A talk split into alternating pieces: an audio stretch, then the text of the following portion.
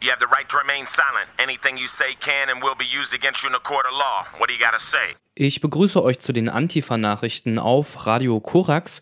In den letzten Ausgaben der Antifa-News, da haben wir immer wieder versucht, einen Blick zu werfen auf Neonazis und auf organisierte Rechte in anderen europäischen Ländern und dass die Beschäftigung mit der Rechten in anderen Ländern Europas ein wichtiges Unterfangen ist. Es begründet sich zum einen damit, dass sich rechte Parteien und neonazistische Gruppen selbst europaweit vernetzen. Zum anderen lässt sich ein europaweiter Rechtsruck konstatieren. Gerade in Reaktion auf die zunehmenden Fluchtbewegungen im letzten Jahr haben nationalistische und fremdenfeindliche Ideologien in ganz Europa einen Aufwind erfahren. In diesem Sinne bettet sich also auch der Mobilisierungserfolg von Pegida oder der Wahlerfolg der Alternative für Deutschland in eine europaweite Entwicklung ein. Ein Blick auf die Entwicklung in anderen europäischen Ländern rechtfertigt sich also allemal. Nachdem wir in der letzten Ausgabe der Antifa News einen Blick nach Polen geworfen haben, wollen wir heute nach Griechenland schauen. Wenn man nach Griechenland schaut, dann hat sich dort in den letzten Jahren eine neonazistische Organisation besonders hervorgetan, nämlich die Partei Die Goldene Morgenröte. Die Goldene Morgenröte, die hat es bei den Wahlen im letzten Jahr mit etwas mehr als 6% ins griechische Parlament geschafft. Ihre Aktivitäten beschränken sich aber längst nicht auf die Parlamentsarbeit rechts von den Konservativen.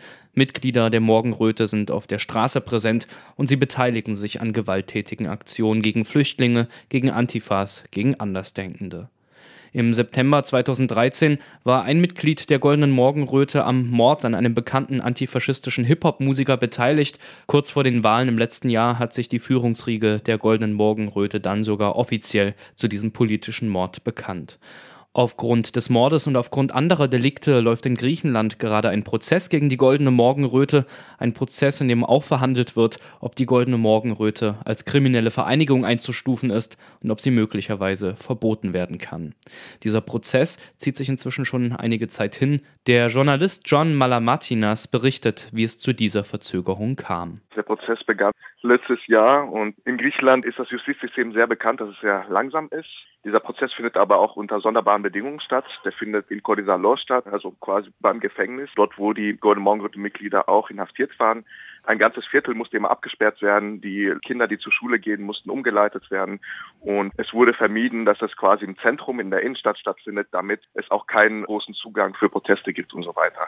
Äh, natürlich gab es aber auch Proteste von antifaschistischer Seite bei jedem Prozesstag und es gibt auch Prozessbeobachterinnen, linke Anwältinnen und so weiter, die den ganzen Prozess begleiten. Es ist klar, dass natürlich es Schwierigkeiten gibt, die Goldene Morgenröte als kriminelle Organisation anzuerkennen bzw. um so zu verbieten. Die Beweislast ist eindeutig eigentlich. Also man kann den Mord an Pablos Fissas, aber auch diverse andere rassistische Angriffe nachweisen, dass sie von Mitgliedern der Goldenen Morgenröte ausgeführt worden sind. Was aber schwieriger nachzuweisen ist, und dagegen wehrt sich die Goldene Morgenröte, ist, dass die Führungsriege all das unter Kontrolle hat. Das heißt, das wahrscheinlichste Szenario ist, dass eine einzelne Zelle, beziehungsweise der Mörder, Yorusul Pagyas, verurteilt wird und nicht die gesamte Partei verboten wird. Aber das ist gerade alles in der Auseinandersetzung, es ist alles offen. Wie du bereits sagtest, hat die Goldene Morgenröte auch einen Tag vor den Wahlen die politische Verantwortung übernommen für den Mord, um sozusagen einen Skandal auch auszulösen nochmal. Das Ganze ging aber nach hinten los, so dass die Goldene Morgenröte in den letzten Monaten vor allem im Parlament auch ihre Rhetorik ein bisschen drosseln musste und nicht so öffentlich rassistisch auftreten kann und auch die rassistischen Angriffe weniger geworden sind. Für den Prozess heißt das jetzt erstmal abwarten. Die führenden Mitglieder, aber auch Jonas Upayas, mussten freigelassen werden, weil die Untersuchungshaft beendet worden ist. Die Goldene Morgenröte ist eine Neonazi-Partei, deren Mitglieder gewalttätig sind und die sich offen zu einem politischen Mord bekannt hat. Obwohl der Prozess gegen die Goldene Morgenröte zurzeit die organisatorischen Kräfte der Partei bindet, hat der Zuspruch zu dieser Partei aus Teilen der griechischen Bevölkerung keinen Abbruch erfahren. Sieben Prozent, das heißt etwa 400.000 Stimmen in einem Land, wo 10 Millionen Leute wohnen, das ist ziemlich viel und das ist stabilisiert worden. Also es ist fast die gleiche Zahl an Stimmen wie auch bei den Wahlen davor. Und das hat sich auch bei den EU-Wahlen nochmal 2014 gezeigt, dass die Golden Morgenröte einen stabilen Wählerinnenkreis sich aufgebaut hat. Es sind nicht nur mehr wie früher in den 80er, 90ern die 100, 200 Verrückten halt, die sich organisieren und neonazistische Aktionen organisieren, sondern sie haben eine gewisse gesellschaftliche Schicht erreicht. Das sind verschiedene Leute, zum Teil ältere Leute, Rentnerinnen, aber auch ein großer Teil der Jugend, der perspektivlosen Jugend, Erwerbslose, prekäre Leute und ja, Leute, die Angst haben, und der Propaganda der Goldenen Morgenröte glauben, dass in Anführungsstrichen die Ausländer ihre Jobs wegnehmen. Wie auch in anderen europäischen Ländern haben die zunehmenden Fluchtbewegungen seit dem letzten Jahr zu einem Aufwind rassistischer und nationalistischer Einstellungen geführt, ein Umstand, von dem auch die Goldene Morgenröte profitiert. Na, es ist ja so, dass die Flüchtlingskrise in Griechenland nicht seit letzten Sommer ist, sondern seit Jahren aus Kriegsgebieten, aber auch aus Nordafrika und aus dem Balkan natürlich in den 90ern äh, Migrantinnen dort äh, hingezogen sind und versucht sind, nach Europa zu kommen beziehungsweise in Griechenland auch Arbeit zu finden. Und ja, das Ganze hat natürlich einen Rassismus in Griechenland gefördert, der schon immer existent war und natürlich auch auf eine eigene Geschichte der griechischen Nation und Abgrenzung zu verschiedenen anderen Völkern basiert. Also etwas, was auch im griechischen Patriotismus drin ist. Und dessen bedient sich die Goldene Morgenröte. Man muss aber sagen, dass jetzt in den letzten Monaten die Goldene Morgenröte ein bisschen ihre Aktivitäten einstellen musste, auch wegen dem Prozess. Das heißt, es gibt weniger rassistische Angriffe pro Tag in Griechenland im Vergleich zu den ersten Krisenjahren 2008, 2009, wo es ja auch regelrechte Pogrome in der Innenstadt von Athen gab. Und es ist klar, dass auch andere Parteien jetzt und Akteure wie auch die Kirche solche rassistischen Mustern bedienen und sich sozusagen diesen Pool auch an Wählerdynamik bzw. gesellschaftlicher Dynamik auch teilen. Natürlich gibt es auch einzelne Ausufersachen, also wie in Verdia letztens sind äh, 20 Leute auf die Straße gegangen mit auch den örtlichen Priester und haben Schweinemasken äh, gewählt, sozusagen als äh, negativ gesehen an die äh, Flüchtlinge. Äh, aber das sind so einzelne Fälle wie auf der Insel Kos, wo es auch Proteste gab dass dort Flüchtlinge dauerhaft bleiben. Aber allgemein gibt es auf der anderen Seite auch eine breite Willkommenskultur, ähnlich wie in Deutschland. Aber es ist nicht nur so, dass die Goldene Morgenröte von der Flüchtlingsdebatte profitiert, auch die anderen griechischen Parteien rücken in dieser Situation nach rechts. Einerseits sind Lösungen gefragt und diese Lösungen sind meistens unschön in der Flüchtlingskrise. Das sieht man an dem Deal jetzt mit der Türkei, wo ja auch Griechenland eine große Rolle spielt, wo Alexis Tsipras und seine Regierung versprochen haben, wir werden Leute jetzt abschieben und mit Erweiterung, dass nochmal schneller abgeschoben werden kann. Ab Montag soll das ganze Programm starten, dass alle Leute, die nach dem 20. März angekommen sind, ohne großen Primborium abgeschoben werden können in die Türkei. Und das zeigt, dass Syriza, eine Partei, die immer gegen Abschiebung war und gegen die Grenzen, auch zum Teil einerseits den Kampf in der EU aufgegeben hat, aber andererseits auch ihre Programmatik verändert hat und so auch Agenda adaptiert von rechts.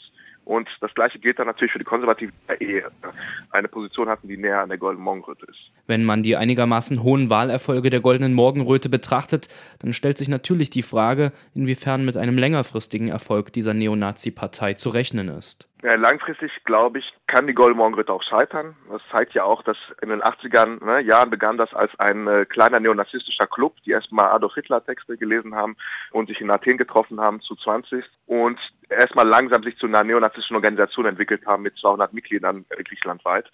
Und die Explosion kam tatsächlich, wie du sagst, mit den ersten Jahren der Krise quasi als die rechte Alternative, weil die Leute waren enttäuscht von den Konservativen und natürlich von der herrschenden Krisenverwaltung von oben und quasi auch als ein Pendant gegen Syriza. Aber es gibt aber immer wieder neue Parteien und Organisationen im rechten Milieu, die in Griechenland auch entstehen. Gerade gibt es eine neue Zusammenarbeit von Yorgos Karazaferis, der die rechtspopulistische Partei Laos äh, früher angeführt hat, und Baltakos, ein Ex-Sekretär der Konservativen. Und die haben die Partei Nation jetzt gegründet. Man munkelt, dass sie jetzt nicht so groß erfolgreich sein werden, aber das zeigt so ein bisschen, es gibt so verschiedene Grüppchen, die sich immer wieder zusammentun und versuchen, etwas Rechtes von den Konservativen aus zu gründen. Und die Goldene Morgenröte, nach meiner Meinung, wird den Weg wahrscheinlich anschlagen, je nachdem auch wie der Prozess endet, sich auch ein bisschen seriöser zu geben und versuchen, die neonazistische Symbolik, zumindest die offensichtliche, äh, die man immer noch in Zeitschriften, Magazinen, aber auch in ihren Büros sehen kann, zu verstecken und hin zu einer Partei im Anzug zu werden. Doch unabhängig davon, ob die goldene Morgenröte sich längerfristig halten wird oder nicht, muss man sich vergegenwärtigen, dass Rassismus, Nationalismus und fremdenfeindliche Gewalt in Griechenland nicht erst seit der goldenen Morgenröte bestehen und dass diese Ideologien auch nicht erst seit der Krise in Griechenland existieren. Panos Dionysos, ein griechischer Linkskommunist, der mittlerweile in Berlin lebt, berichtet, wie es schon in den 90er Jahren zu rassistischen Anfeindungen und Pogromen kam. Für ihn ist es wichtig darauf hinzuweisen, dass Rassismus kein genuines Neonazi Phänomen ist, sondern dass er in weiten Teilen der Gesellschaft zu verzeichnen ist und dass er in einer Wechselwirkung mit der griechischen Asylpolitik steht. When the dissolution of the Soviet bloc and the growing disarray in the Balkans really changed things in the area. In actually the dawn, dawn of the 90s, Albanians, Bulgarians, Polish, Russians came to Greeks seeking better fortunes. as did Africans, Asians after the millennium, after the zeros. It's worth to mention that many migrants have died during the efforts to cross the borders, either by shootings by the Greek army or in the minefields across the Greek-Turkish border along Evros River, where lately they drowned in the Aegean Sea. Despite the state murders, there is a big list of migrants murdered by Greeks in attempt to either avoid paying their wages or because of the hate that Greek people reserved, reserved for migrants. However, if not any, few are though the cases that have been recognized under the context of racist motive murder. Of course, in this list should have been added a plethora of, of unsolved murder cases of migrants where nobody was accused. Under this context, the, poten- the potential of exploitation of foreigners proved enormous while it assured quick acceptance within the Greek society. During the 90s and after the first steps of the Greek private television, that was actually in Greece, the private television was established in the beginning of the 90s, the terrifying media propaganda has just started. So every crime committed in the country was linked directly to foreigners and was granted prime time coverage on TV, complete with ominous music, reenactments, and special effects, even if the trial would uh, later prove that the opposite for the crime. This adventure seems to have profoundly marked Albanians by demonizing them, by demonizing the image of Albanian migrants. But according uh, to Ioannis Panousis, who is a, un- a, a professor of criminology at the University of Athens, there is nothing statistically that can justify the link between migrants and crime, where out of 20 crimes that take place in Greece, 19 are committed by Greeks and not from, by migrants. The same conclusions are expressed by BBC uh, popular journalist Elena Smith in an article in 1999. So, as you probably might know, the Greek state has been organizing since the early 90s the so called sweep operations, like widespread uh, operation against migrants. These operations took place in massive, mainly against Albanians during the 90s, and afterwards in the zeros it was against especially Asians. Some forgotten history now, with a big to be considered the detention of Albanians in stadiums in the 3 July of 1999, BBC reports. Uh, according to this report, Greek police conducting a massive sweep in Athens have detained more than 3,000 suspected migrants. The migrants, believed to be mostly Albanians, have been routed in the football stadiums. The sweep, described by Greek authorities as the biggest ever, began a little after dawn. So, taking the suspected illegal, illegal what the state calls illegal, not us, migrants by surprise, police began to round them up in public uh, squares, empty buildings, and abandoned homes. The immigrants were uh, then escorted in buses and after and under armed guard to football stadiums on the outskirts of Athens where officials checked their papers. Greek television showed the migrants pouring into the open air stadiums with a little more than the clothes on their backs. Most appeared to be young Albanian men. But of course, it was not only the Greek state acting against the migrants, but also the Greek society in total. In buses, in administrative offices, in schools, as well as in universities, migrants were often being offended or mistreated by Greeks. As a reference example of the Greek hospitality, what Greek hospitality means, we would like to share with you, I would like to share with you five incidents from the 90s. The following incidents of racist violence are just a drop in the ocean. Murders and violence against migrants and minorities are literally countless. The first example will be the January 1996. A police pogrom near Athens in the area of Skalas Oropos. One police officer kills an Albanian migrant.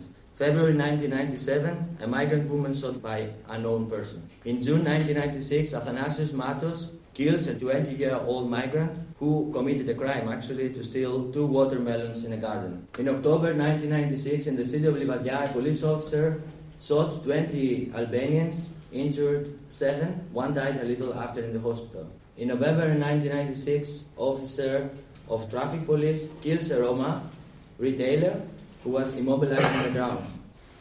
Going now, like after the 90s, like on the zeros, actually what we call in the Greek, you know, the, in the anti-Greek scene, we call it like the Greek dream. It's the time actually of the beginning of the millennium that Greece, it was a very strong position after entering uh, what we call the Eurozone, like the Euro currency thing. uh, worth to know also that Greece uh, was one of the countries who actually very actively colonialized in a way all these uh, little countries in the Balkans that nobody really reports on it. It was also actively involved in the war in, Yugos- in Serbia in 1999, in Bulgarian economy, investing money in the Albanian country, and all the countries around were dependent in a way of Greece. So uh, back to the um, scientific researchers now. The immigrants contributed to the empowerment of the Greek economy as a cheap labor, extremely cheap labor. At the same time, there was a growth in the income of the Greek people, while immigrants remained beneath, facing continuously economic difficulties. Actually, I would call it a disaster in their lives, which they present economic recession have been doubled. So, uh, continuing to 2004, Greece, as you probably know, took the responsibility of organizing the Olympic Games. The um, working dynamic of the construction of all these big stadiums and big roads or everything that was necessary for, for the Olympic Games was actually uh, were migrants from Albania, Bulgarians again, African, Polish, Asians, and so on. These uh, migrants were working uh, for constructing these buildings and stuff for more than 12 hours a day with really extremely ridiculous salaries. Many of them actually died, like the Greek state. We don't really know how many people died, actually. It really remains uncertain. uncertain. And just imagine that they're not only employed by private companies, but they were employed by the state without any kind of guarantee of insurance or anything else. During the um, games, actually, of the whole Athens, the whole area was cleaned by everybody who was a social or actually was not fitting to the nice image for the tourists who were actually coming for the games. We don't know actually where the Greek police or the Greek state isolate these people. Ironically, after the millennium, all these kind of big operations by the police were named by the old Greek thing called Xenios Dias, which is actually in the new Greek is translated as hospitality. Actually, as a result, this decade the decade of the zeros, will prove what in the 90s was just prepared. In 2004, it was a big pogrom against Albanian people after this football game. At this pogrom, actually, more than five people died, actually officially died, and I don't know how many injured. It was a very big thing and took place all around the country. So what makes this event like very special is that actually before the crisis, like many years before the crisis, we have a very special thing by the normal people and not from the neo-Nazis as the left usually presents. We have like normal people going on the street and trying to kill Albanian people. This is for me very, very significant.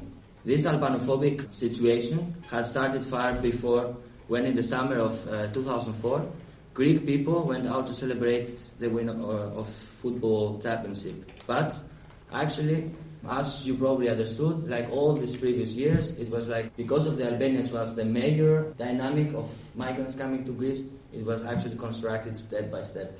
Really big thing. Soweit Panos Dionysos, der hier einen kleinen Einblick in die Geschichte Griechenlands gegeben hat und der davon berichtet hat, dass es rassistische Ausschreitungen in Griechenland schon in den 90er Jahren gegeben hat.